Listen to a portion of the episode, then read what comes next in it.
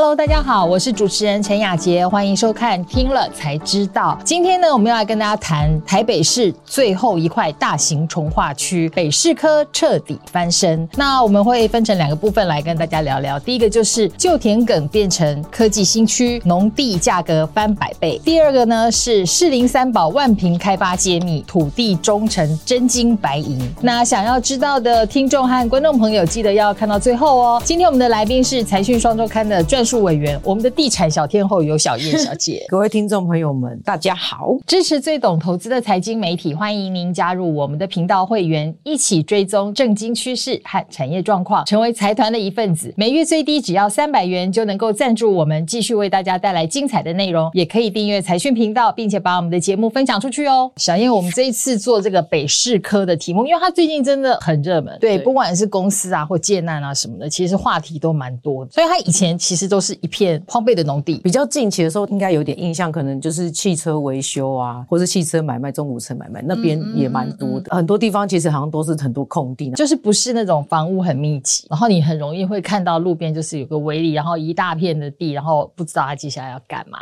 早期的时候，我们就访问就是当地人，他说他阿公有跟他们分享说，他们小时候那边就是很常淹水。嗯，那其实那个边以前一个历史的定位就是它是北部的重道的地方，有基隆河可以灌溉，有双溪可以灌溉，是一个非常好的灌溉地方。嗯，那它其实是整个大关渡平原里面的一块，在地的这个住到现在的，就跟我们分享说，就是在一九七九年的时候，就是台北市整个都市计划重划之后，把他们划为这两个国度，就是一边文林北路，就是我们现在北市科现在这一区，就是被划成农地、农田使用。那另外一边就是可以做建地。那他自己就很感慨，就说他们被限制五十年都不能开发，所以他们就眼睁睁看着其他的那些地方的。建地就是可能一平就两百万这样，那他们自己的农地可能最高的时候，他们自己交手可能也才三四十万。可是还是有很有眼光的人，从很早很早就开始进去买地了。对对对，我看小燕这一次在我们第六百九十七期的报道里头，北市科的几个大地主，然后很多甚至于是我们听了响当当的人物，然后他们真的都是从几十年前还是农地的时候就开始买。关渡平原计划其实从一九九二年，当时候黄大洲在担任这个台北市长。时候就有经说要在那边关渡平原盖一个巨蛋，嗯，直到二零零九年才拍板说哦，那我们就征收这个北市科，呃，农地交易在这之前就有了，在这之后又变得更热络。那一九年的时候，土地都重划好，都配地回来，就建商就开始进来卡位，发展到现在，大家可以看得到，如果我们走在文林北路，就可以看到哇，很多预售案场林立嘛的这个现象。比较好奇的就是那一些早在这之前就已经先去插旗的，并不是建商。帮我们举两个例子吧，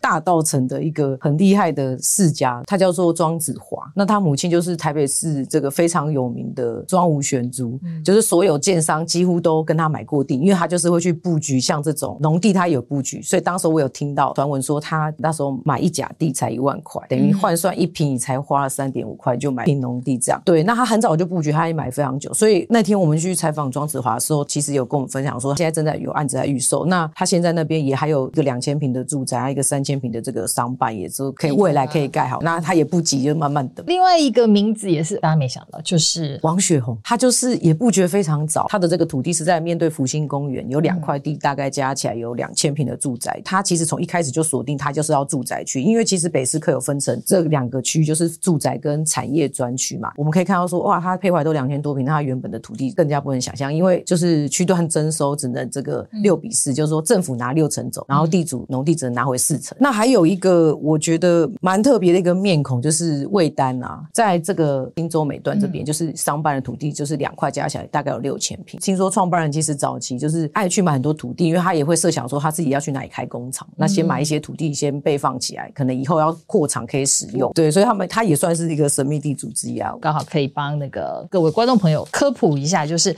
到底从化区的投资它可以有哪样的阶段，然后它究竟商机在哪里？也有采访到一个号称。这个土地公的叫做范江炳煌，他也在北市科农地大概四万块一平的时候就已经进去买。那他就有跟我们分享说，他其实做过台北市很多早期的这个土地开发整合啦。嗯，他说其实从化区的第一阶段呢，就是长草，然后长草的时候就是通常是一般人看了呃怎么这样不敢买，然后第二阶段就开始长房子，就是哦盖了很多房子，然后开始起来了，大家还是不敢买，因为有了房子之后旁边旁边还是没有机能，荒烟蔓草，对，一样还是荒烟蔓草。然后现在征活机能都已经好了，哇，这时候就是长机能了。所以他就说，通常就是有这三阶段，然后基于人性，大家还是会在最后一阶段才看得懂，然后但是进去都是太慢了。但是这个事情其实也牵涉到就是你个人的能力和性格，因为你看看我们不管是讲刚才的庄子华先生这个大道城世家的，或者是说是王雪红，或者是说是刚才这位范江董事长，其实他们都是可以有几十年的时间和足够的财力耗在那里，可能没有办法让一般人都可以效法了。好，那现在我们再回到北市科的话呢，它已经开始到了，就是开发商都开始来进驻了，对，然后很多企业都进来了，对，就是金人宝决定要把这个总部迁到那边去，投资三百亿元，要盖五十五楼，那他也会在楼下就是盖一些商场、餐厅啊，就是一些消费相关的，那也会带动周边的这个生活机能的这个发展。那星光人寿已经确定会在那边盖五大栋楼的商办啊，然后商仲有评估说，哎，未来这边北市科如果都盖好之后，其实有十五万平的这个商办的这个空间，所以北市客周边的房价当然长期也还是看涨。房价的事情，我也是觉得蛮神奇，就是现在是一百零五万到一百二十万，抓了一下线上现在在销售的去化率，大家的案子通常都是大部分啊都是去年卖到现在已经去化五十七趴嘞，在这个政府的在打炒房之下，还是可以继续卖。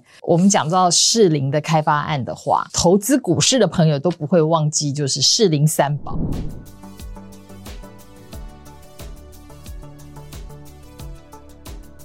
士林三宝这个是坐拥万平土地在士林，然后几十年都没开发，现在真的要开发。对，就是市指这一家，我觉得它真的是非常具有指标性。里面它的土地有一点三万平，在那周遭放眼之大，就是有留下一些历史建物嘛。那旁边其他空地也做停车场这样子。他们现在就是在一个走这个文化局的阶段，就是说，哎，他要跟他们提说，譬如说我们要盖商场，要怎么把商场结合这个历史建物，然后融入在里面。那他也要答应文化局。说他要给他一些展览馆的部分，就是展说哎，四零的缘起啊、发迹这样子。对，那他也有分享说，他为就是会在里面盖住宅啊，然后还有一大栋商办，还有饭店。那饭店跟商办他们会自己留着，那住宅会全部卖掉。他这一点三万平主要的这个开发的这个案子里面就已经有饭店。那他其实，在周边其实是指在这个一点三万平之外的，也在四零捷运站附近，他们就是 TOD 有一个案子也是盖饭店，然后在这个另 TOD 的对面是。也是福德路十八号有一块土地，也是要盖饭店。嗯、那它其实就是说，因为北市科里面完全都没有规划饭店，这些大公司总是会有人有商旅的需求，对，所以它也是跟着北市科一起上来的这样子。再来就是星光纺织，星光院附近那一大块，其实都是星光纺织的。那他们过去就是几兄弟，对于要做什么，然后要开发什么，就是其实意见不一。那现在也听说了，应该会开发成这个商办的这个方向进行。然后那接下来就是。第三宝士林电机是属于士林的土地公，对，天母收购、嗯、就是他租给他们的，就是收租金啊，当包租公这样。嗯、那他们自己现在公司的总部大楼自己自用以外就出租了，嗯、所以就现在就稳稳当包租公也可以，再加上自己的本业。那所以他们就在士林的这个土地的资产其实就都开发完成了。大家如果要讲士林三宝的土地，其实现在就只剩下市值跟新房。那个市电的部分的话，它现在就是稳定收益啦，靠着这些稳定的现金流，其实它做了很多本业拓展。今年它真的涨的题材其实都是本股价下下降，但是四零三宝里面的优等生吧。接下来我们要来回复财团在听了才知道第一百六十集全台百货到处开，零售业结构翻转，谁会被淘汰的留言。第一位是陈 Rene，他说站起来，觉得开这么多百货公司，感觉那个战火是蛮激烈的。那第二位是吴中佑，他说消费形态转变，这么多百货内需有这么强吗？那事实上，呃，内需的确在疫后啦是有一些变化，嗯，对，然后呃，而且再加上观光客也陆续回来了嘛，那我觉得这段时间的消费型的个股其实涨幅都还不错。当然，就是接下来开出这么多的百货市场的胃纳量到底如何，可能就还要长时间的观察。那感谢大家收听今天的节目，也谢谢小燕的分享，谢谢副总编辑。如果你喜欢财讯的内容，并且愿意支持我们，欢迎加入财讯的频道会员，成为财团的一份子。听了才知道，我们下次见，拜拜。拜拜。